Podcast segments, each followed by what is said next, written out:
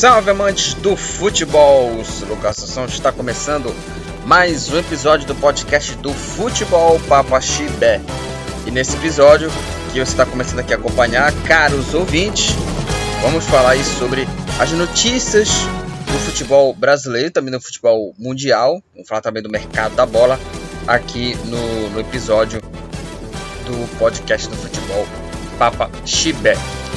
Bom, começando aqui, vamos começar logo aqui é, com as efemérides, acontecimentos, aniversariantes do dia e vamos para o primeiro aniversariante aqui. Aliás, tem três aniversariantes né, do dia, esse dia 18 de janeiro. O primeiro, a primeira delas é o jogador Lima, Antônio Lima dos Santos. Está fazendo aí 80 anos.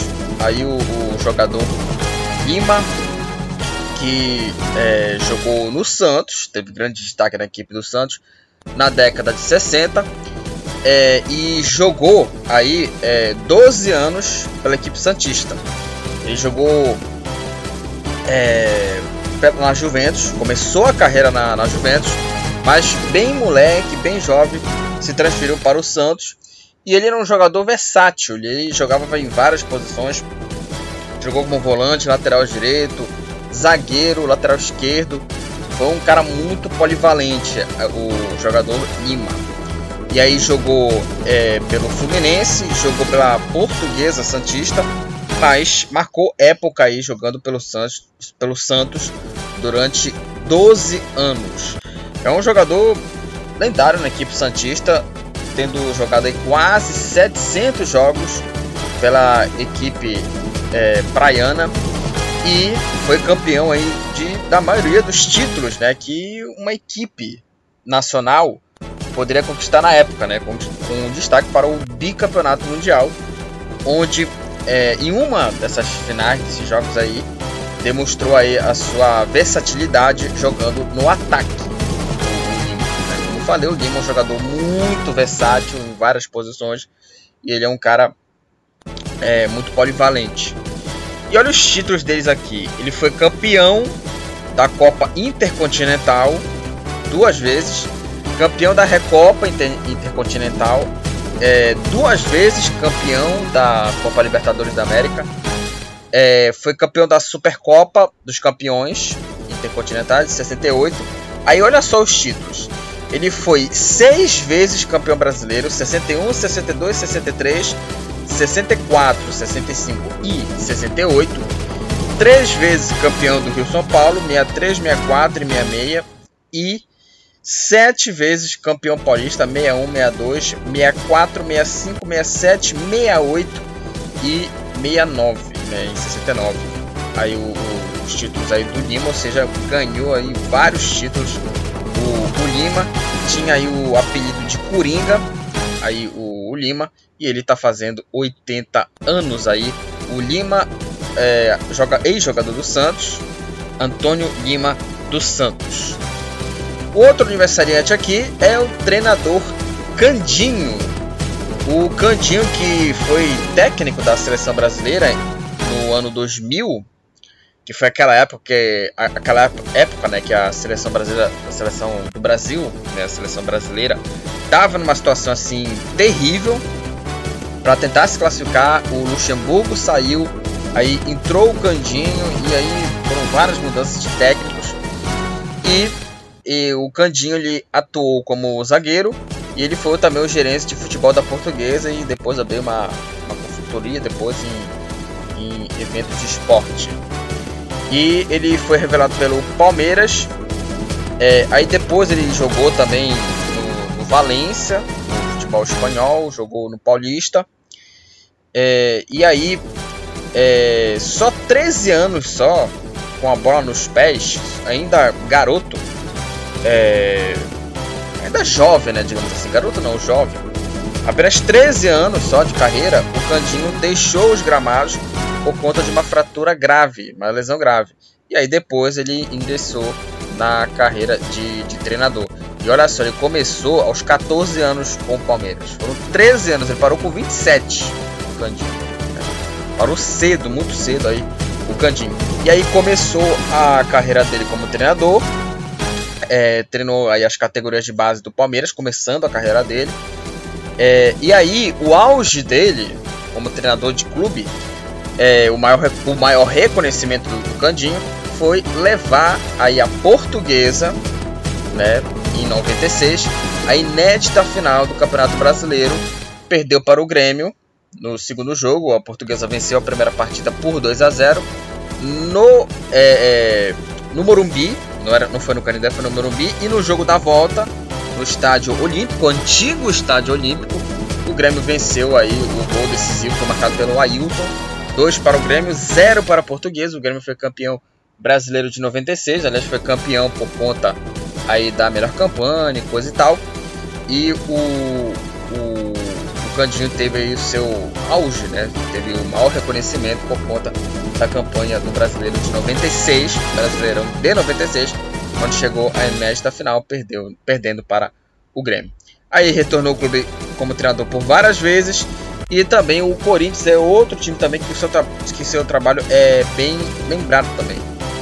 E ele assumiu o Corinthians em 97, ameaçado de rebaixamento. O time precisava ali de um bombeiro para apagar né, o, o fogo, né? E aí só treinou o time nas três últimas rodadas. Ganhou duas e o Corinthians se livrou do rebaixamento daquele ano. E aí até permaneceu e aí depois foi substituído pelo Vanderlei, pelo Vanderlei Luxemburgo. Aí na seleção brasileira foi auxiliar técnico né, do, do Luxemburgo. E aí depois, quando o Luxemburgo foi demitido, o Candinho continuou na seleção como técnico interino. E começou né, a carreira dele né, como técnico começou né, na seleção brasileira como treinador interino, na goleada de 6 a 0 do Brasil contra a Venezuela. E o, depois o, o Candinho voltou ao Corinthians, mas é, é, nesse ano o Corinthians teve uma campanha horrorosa na Copa João Avelange, não teve rebaixamento. Se tivesse é, rebaixamento, o Corinthians é, obviamente seria rebaixado. É, futuramente vou falar sobre essa Copa João Avelange aqui, quando eu falar de times campeões, que foi o Vasco campeão de, de 2000. E aí depois foi gerente de futebol e é, é, também voltou a ser gerente e foi gerente da portuguesa também recentemente. Só que a portuguesa estava numa situação muito complicada para tentar aí brigar, né? É, uma situação muito complicada da portuguesa para tentar ali se reestruturar. Brigar não, se reestruturar. E o Candinho aí tá fazendo 77 anos aí. Parabéns aí ao Candinho. Bom, outro jogador aqui que está fazendo aniversário aqui é o Escurinho. O Escurinho, nome, apelido bem inusitado, o Escurinho é o dessa vez um aniversário póstumo, porque caso ele estivesse vivo, ele faria hoje 72 anos. E ele faleceu aí o escurinho em setembro de 2011 aos 61 anos. Ele era um atacante, destacou-se aí pelos arremates de cabeça, esteve aí é, presente, é, vocês estão vendo aí um, uma portagem também, é, esteve presente no Internacional por 7 anos, de 70 a 77, participando das primeiras conquistas do Internacional no Campeonato Brasileiro alcançadas pelo clube colorado, além de sete títulos nacionais, é, perdão, sete títulos estaduais consecutivos. No Palmeiras foi vice-campeão brasileiro em 78. E em 2009, é, o Escurinho ele precisou amputar uma parte das pernas em função de problemas de saúde como diabetes e insuficiência renal. E aí, para ajudar nesse tratamento, o Internacional decidiu doar a bilheteria do filme Nada Vai Nos Separar, que narra os 100 anos de vida do Internacional, que foram, que foram comemorados em 2009. E aí, por conta disso, né, dessa, dessa amputação dele, o Escurinho morreu em 27 de setembro de 2011, vítima de parada, de parada cardíaca. O atacante sofria de diabetes, né, que foi por conta disso que aconteceu essa amputação. Ele estava internado desde abril daquele ano, onde passou por cirurgia para amputação da perna esquerda e a direita foi amputada em 2009, né, como eu, eu tinha falado aqui. E aí a outra perna foi amputada em, amputada em 2011. Aí e o Escurinho faleceu vítima de parada cardíaca. Aí o, o Escurinho aí que caso ele estivesse vivo ele faria 72 anos, faleceu aos 61 anos. Aí o, o Escurinho. E a última efeméride que eu vou falar aqui, novamente falando dela, Copa Jovelante, falei aqui do, do, do Candinho, do, do Corinthians, né, que fez uma campanha horrorosa. O Vasco sagrou-se campeão brasileiro do ano 2000. O, o, Vasco, o Vasco foi campeão brasileiro de 2000 em 2001, porque o, Vasco ele, ele iria decidir o título da Copa João Avelange contra o São Caetano em São Januário no dia 30 de setembro daquele ano.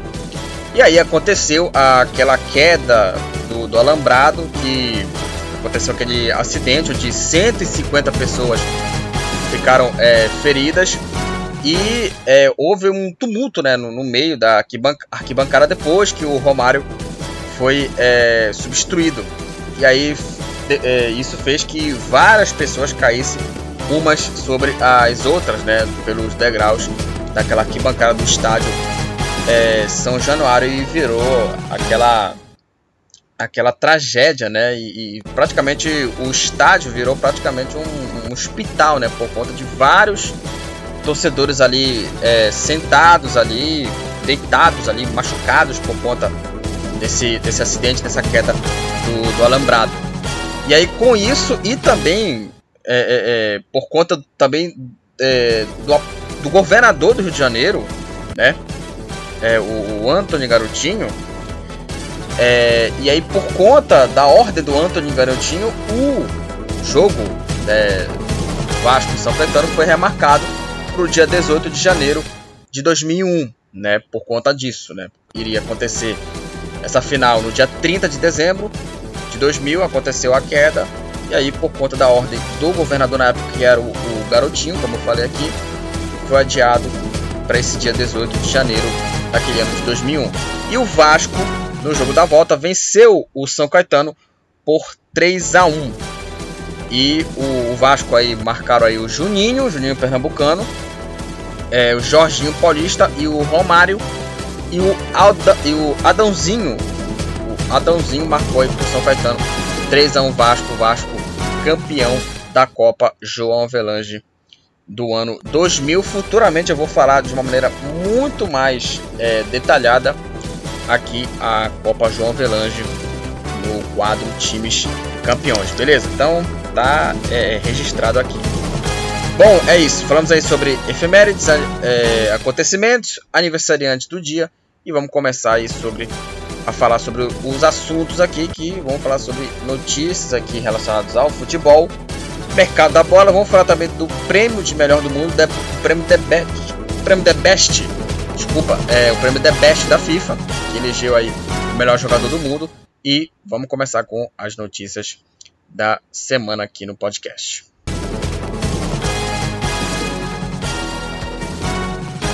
O primeiro assunto que eu vou falar aqui das notícias é o prêmio The Best da FIFA. E o Pol polonês Lewandowski é o eleito, é eleito o melhor jogador do mundo pela FIFA.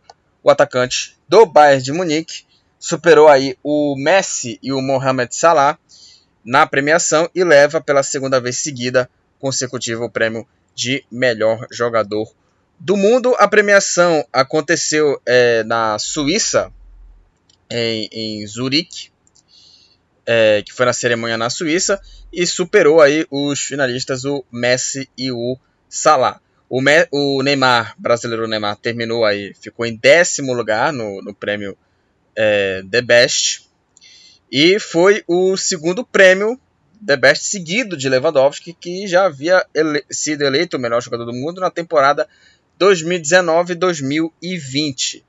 E ele falou, né, sobre essa premiação, falou assim: estou muito honrado de ganhar esse prêmio. Sinto é, feliz.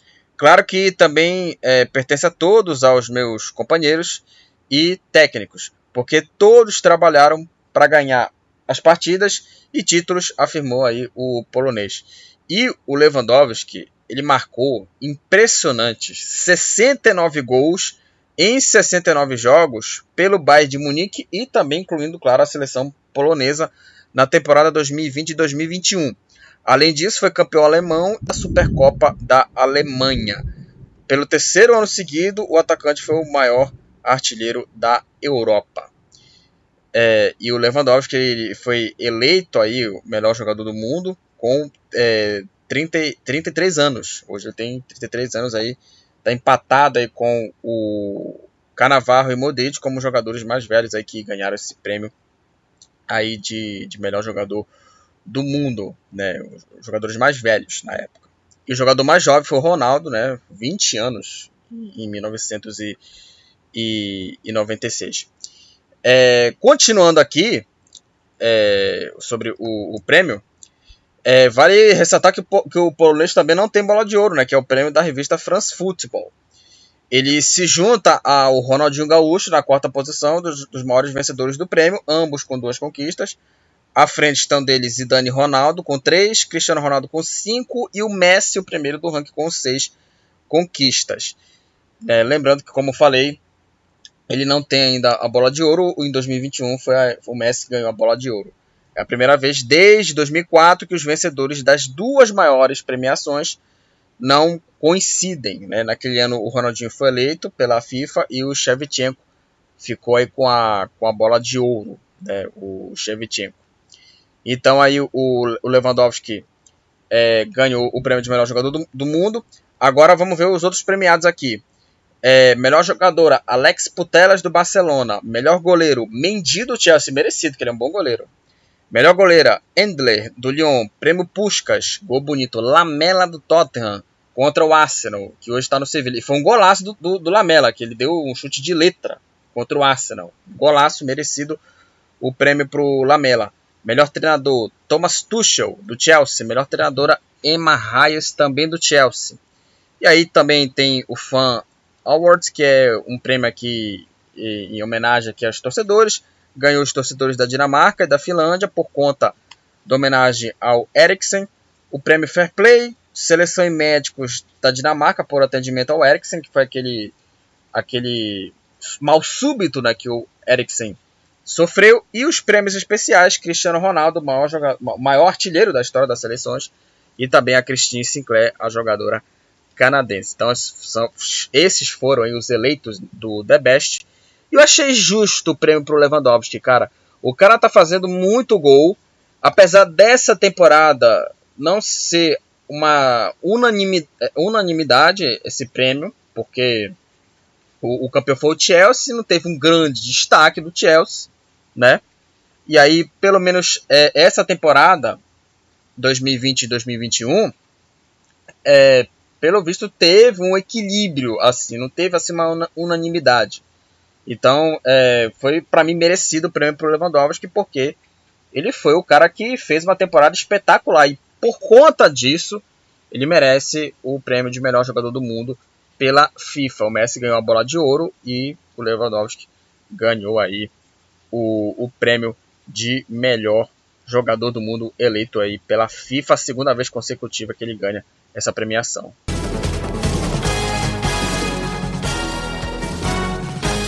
Vamos para o mercado da bola.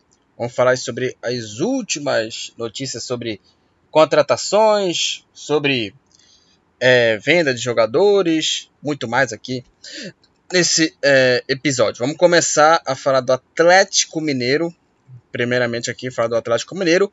O El Turco chegou, novo treinador do Atlético Mineiro, aí o, o Antônio Mohamed, e assumiu aí o, o, o comando do, do, Atlético Mineiro, o Antônio Mohamed, o, o, turco, como eu falei aqui, como gosta né, dele, dele ser chamado, e ele falou né, que ele está animado para o primeiro desafio dele né, no, no futebol brasileiro, né, a oportunidade de, de dirigir um grande clube da América. E aí depois, no dia anterior, onde ele foi, onde o, o El Turco chegou, recebeu mais um reforço, que é o zagueiro Godin, e é o terceiro reforço do Atlético na temporada. Aí o uruguaio Diego Godin, que jogou no Atlético de Madrid, jogou no futebol italiano e agora vai para o futebol brasileiro vestir a camisa do Atlético Mineiro e eu já falo aqui, adianto aqui, para mim é a melhor contratação do futebol brasileiro em 2022 até agora. Até agora aí, o Atlético para mim fez a melhor contratação do futebol brasileiro, aí o Godin. Aliás, o esse o turco Antônio Mohamed, ele foi o mesmo técnico que treinou o Tijuana em 2013, que, que enfrentou o próprio Atlético nas oitavas da Copa Libertadores da, da América, né? Na, na, nas oitavas, não, nas quartas de final, perdão. Nas oitavas ele eliminou o São Paulo. Foi nas quartas de final que o Mohamed enfrentou o Atlético Mineiro. O Mohamed era treinador do Tijuana e o Atlético Mineiro se classificou né, para semifinais da Libertadores por conta do pé salvador do, do Vitor, que pegou aí o pênalti batido pelo Riascos. Então aí o, o, o Mohamed já conhece né, o Atlético Mineiro, enfrentou o Atlético no, quando ele treinava o Tijuana. Bom, próximo time aqui. É... Próximo não, né? Vamos falar mais de Atlético Mineiro porque o Diego Costa oficialmente agora anuncia a sua saída do Galo. Em meio a essas chegadas aí de jogadores, houve uma oficialização aí da despedida que foi do atacante Diego Costa. Ele, com, ele comunicou a saída do Atlético Mineiro, publicada nas redes sociais do próprio jogador e as partes né, do, do, salário dele ele já estava acertando os últimos detalhes de sua saída do clube. Aí o, o Diego Costa. E aí é, o Corinthians que vamos falar dele aqui é o Corinthians que estava interessado em jogadores em centroavante né como o Diego Costa o Cavani e estabeleceu um novo alvo para o, para o ano de 2022, que é o atacante Arthur Cabral, que é um centroavante que se destacou no Ceará, é, jogou no Palmeiras, jogou pouquíssimos jogos, saiu e está jogando no Basel da Suíça, porém ele pode deixar aí o clube suíço. Ele foi especulado no Barcelona e ele ostenta aí um, um bom número aí, fez 27 gols em 31 jogos na temporada, aí o atacante Arthur Cabral, que está sendo especulado aí no Corinthians.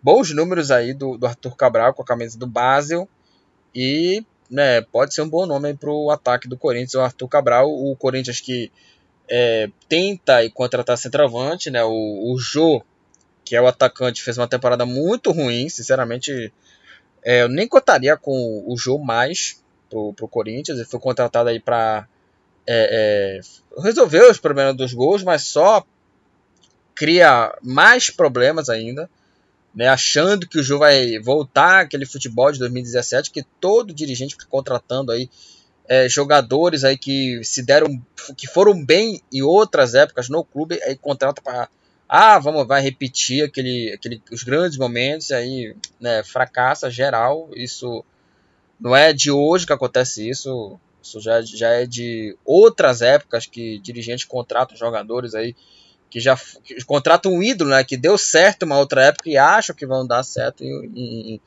na segunda passagem dá errado, né? dá muito errado e é o caso do Jô.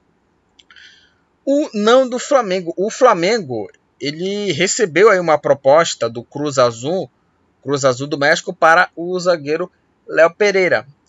O Flamengo recusou a oferta e o clube tem poucas alternativas né, para a posição e definiu aí que só abrirá conversas aí, né, falas né, do jogador em caso de propostas irrecusáveis, ou seja, o Flamengo só vai é, é, aceitar se for uma proposta assim irrecusável, se difícil de recusar, fala assim, ó, toma aí o jogador, o, salário, o dinheiro tá aqui, beleza, tá feito aí a, a, a venda né, do jogador. Mas fora isso, dificilmente o Flamengo vai é, vender assim o jogador só se for em proposta irrecusável, como está acontecendo agora, né, com o Michael é, recentemente. Então aí o, o Flamengo aí tá é, dizendo não ao Léo Pereira, né, pro Cruz Azul. E aí o Flamengo também, o Michel tem a interesse de sair do Flamengo também, é, para outro clube, se não me engano, para o clube da Arábia. Né? O Michel tem interesse, né? o clube árabe. E vamos ver o que, que vai acontecer. O Golvo, goleiro aí do Cruzeiro, é o substituto aí do goleiro Fábio. E após a saída do Fábio, o clube anunciou a contratação aí do Rafael Cabral. Rafael Cabral, Rafael Cabral de 31 anos. Ele rescindiu o contrato com o Reading da Inglaterra e desembarcou em Belo Horizonte para assinar o contrato com a Raposa. O Rafael Cabral, que foi o goleiro aí do Santos, do título da Libertadores de 2011, foi o goleiro aí da conquista do Santos da Libertadores de 2011, foi muito bem pela equipe santista, aí saiu do Santos, foi para o Napoli, aí jogou no futebol inglês, o último clube, como eu falei, foi o Reading, e o Rafael Cabral aí é o novo reforço do Cruzeiro. Eu acho uma boa contratação. Não sei se vai ser um substituto imediato do, do, do, do Fábio, né? Mas é um bom goleiro e, e pode dar pode aí é, dar o recado aí, né? Do gol aí. Vamos ver aí que, que espera aí o Rafael Cabral com a camisa do é, Cruzeiro. Agora é o seguinte, é, há uma pressão da torcida uma ala da torcida palmeirense, que estão aí é, é, preocupados pela contratação de um novo centroavante. É, apesar da pressão né, de trazer, o clube não vai é, comprometer as finanças e agora mira outros alvos após ali a tentativa do Lucas Alário não dar certo. É, e também é o seguinte também, né? Essa pressão da torcida. Eu acho até um pouco exagerada também. E alguns pontos é exagerada, porque muita gente critica a Leila, a Leila Pereira por conta disso. Ah, não, não vamos trazer é, contratações, vamos manter ali os pés no chão. E, cara, os caras estão reclamando de barriga cheia. Estão reclamando de barriga cheia, porque o gol do título da Libertadores foi um de centroavante. Eu não sei também se o Davidson vai dar certo no Palmeiras nessa temporada 2022. Tomara que dê. Né? Mas, sinceramente, é, é, é, reclamar de barriga cheia. Né? É reclamar de, ah, não trouxe o centroavante. Que, aliás, a torcida do Palmeiras, vamos combinar, a torcida do Palmeiras é chata pra cacete, velho. A torcida do Palmeiras é chata pra cacete. E muitos consideram a torcida do Palmeiras de amendoim. Porque reclamou de tudo. E reclama até por isso também da pressão da torcida em contratar o centroavante, cara. Pelo amor de Deus, gente. Não tem um garoto da base do Palmeiras que, que pode aí dar certo, por exemplo, muita gente fala desse Hendrick, que é um garoto da base aí que tá jogando muito bem no, no, no, na base do Palmeiras. Testa o garoto, vê o que que dá aí, né? Sabe? É muito assim, pressão demais na Leila e também né, nessa, nessa pressão da torcida em contratar centroavante, gente. Pelo amor de Deus, reclamar de barriga cheia isso aí. Reclamar de barriga cheia. É, e vamos falar do São Paulo. Aqui o São Paulo segue em um caminho diferente. O atacante Vitor Bueno se reapresentou no, no clube, mas está treinando separado do elenco.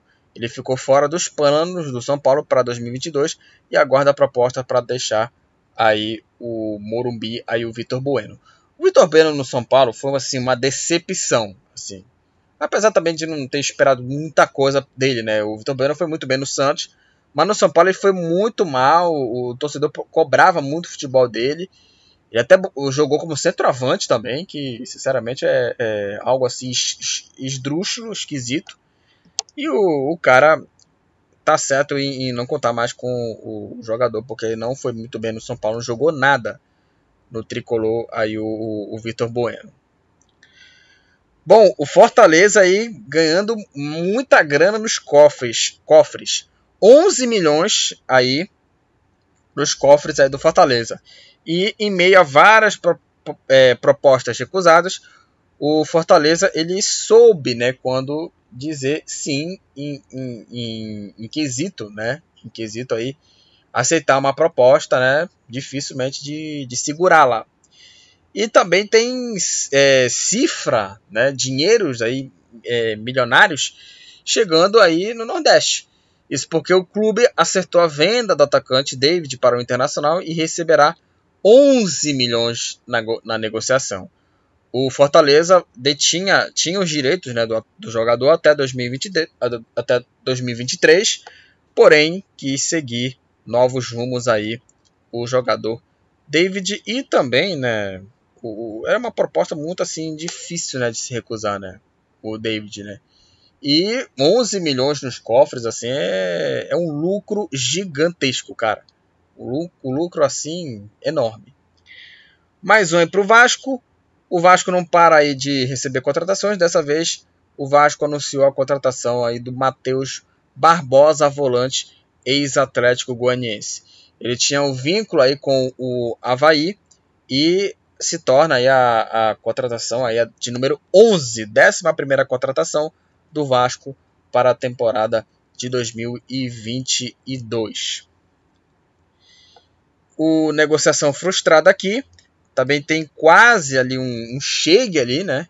Quase uma chegada ali, porque o Vasco ele negociava aí com o Caxiu ao Rei Sol pelo atacante Pedro Raul. Esse Pedro Raul ele jogou pelo Botafogo, jogou pelo, pelo Botafogo, fez alguns golzinhos ali, mas depois saiu, foi para o futebol japonês, teve a negociação aí com o Vasco e não deu certo, frustrada a negociação aí do Pedro Raul. E por quê? Por conta da exigência do clube japonês em contratá-lo, né? E por isso não agradou a equipe Cruz Maltina que ficou longe de contratar o jogador e é muito difícil de trazer o, Pedro Raul, né? O cara é do futebol japonês, o cara tem umas o futebol japonês tem umas exigências, digamos assim, muito rígidas, né? E aí por isso que não aconteceu. Bom, o time é, dinamarquês anunciou que a contratação do Wagner Love. O Midland é, é, o destino do Wagner Love para a temporada de 2022. O atacante acertou o contrato de seis meses com o clube da Dinamarca e que está na liderança né, do campeonato dinamarquês aí o Midland, que é um clube da Dinamarca. Né? O, o, futebol dinamarquês tem o Copenhague, tem outros clubes aí, tem esse Midland que anunciou aí a contratação do Wagner Love. Bom, é, agora na Ucrânia, o Dinamo de Kiev apresentou aí proposta para Luan Brito. Ele é uma das revelações do Fluminense na Copa São Paulo de juniores e entrou no radar aí do, do mercado, porém o clube recusou a oferta. Era um empréstimo sem custos e com, com uma opção de compra com um milhão e meio de euros. Ou seja, não rolou negociação, mas poderia muito bem ter aí até aceitado, né? Porque um milhão de euros é muita coisa, cara. Pra botar nos cofres do Flu, né? É, o Santos está de olho aí nas garotadas, aí nas pratas da casa. O Peixe anunciou aí, o Santos anunciou renovação com o atacante Marcos Leonardo, 18 anos, e agora tem o novo alvo, que é o Kaique, o zagueiro de 17 anos, que também está entre as promessas aí do Santos.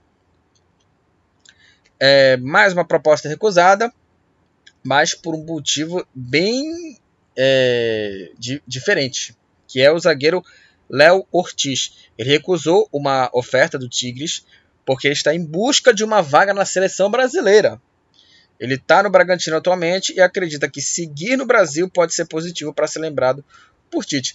E eu também entendo, né? Porque se ele jogar no futebol mexicano, o futebol mexicano é um futebol pouco visto aqui no Brasil, né?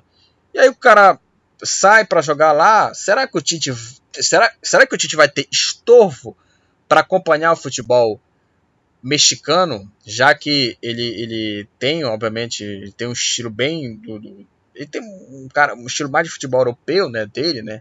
Apesar do, do, do Tite ser um técnico muito assim controverso por conta de escolhas na seleção brasileira, eu não sei se ele teria estofo para acompanhar o, o, futebol mexicano e ele, né, o Léo Ortiz. Então, ele recusou a proposta por conta dele, né? Por conta dele, para obviamente para ser observado mais pelo Tite na seleção brasileira jogando no futebol brasileiro.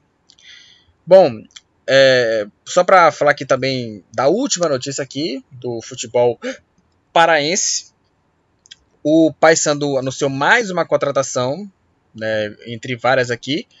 o atacante Patrick Bray. O Patrick Bray, ele foi revelado aí pelo, pelo Cruzeiro.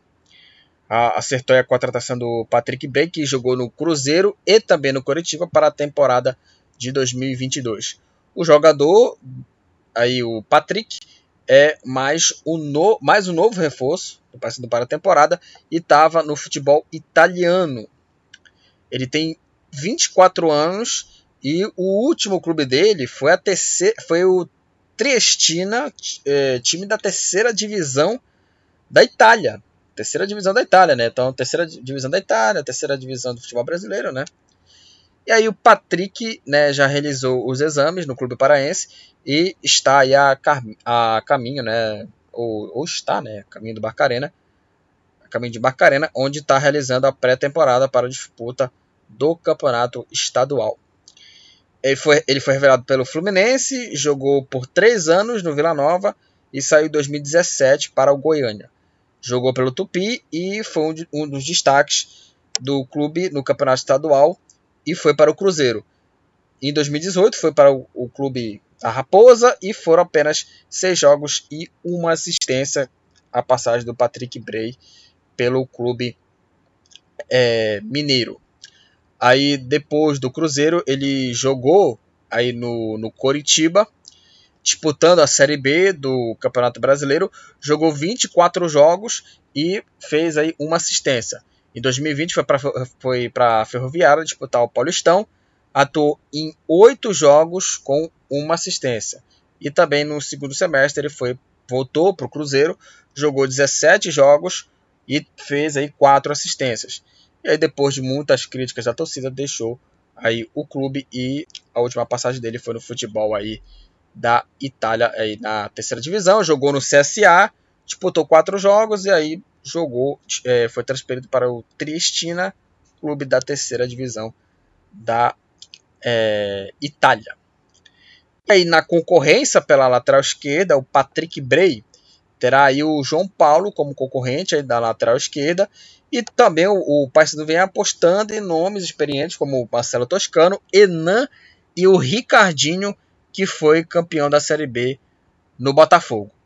A estreia do Paysandu é no próximo dia 26 de janeiro contra o Bragantino na Curuzu. Aí a estreia do Paysandu no Campeonato Paraense é um nome assim aceitável no, no Paysandu, né? Um, um jogador já rodado e aí o, o, o nome assim interessante essa, essa contratação aí do, do Patrick Bray aí para a equipe do Paysandu Esporte Clube para a temporada de 2022.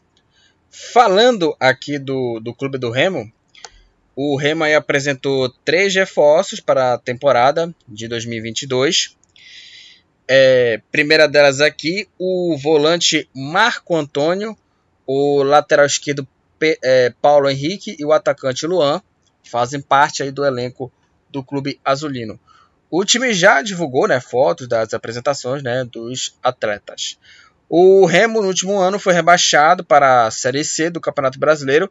Terminou a Série B em 17, né, o primeiro time dentro da zona do rebaixamento.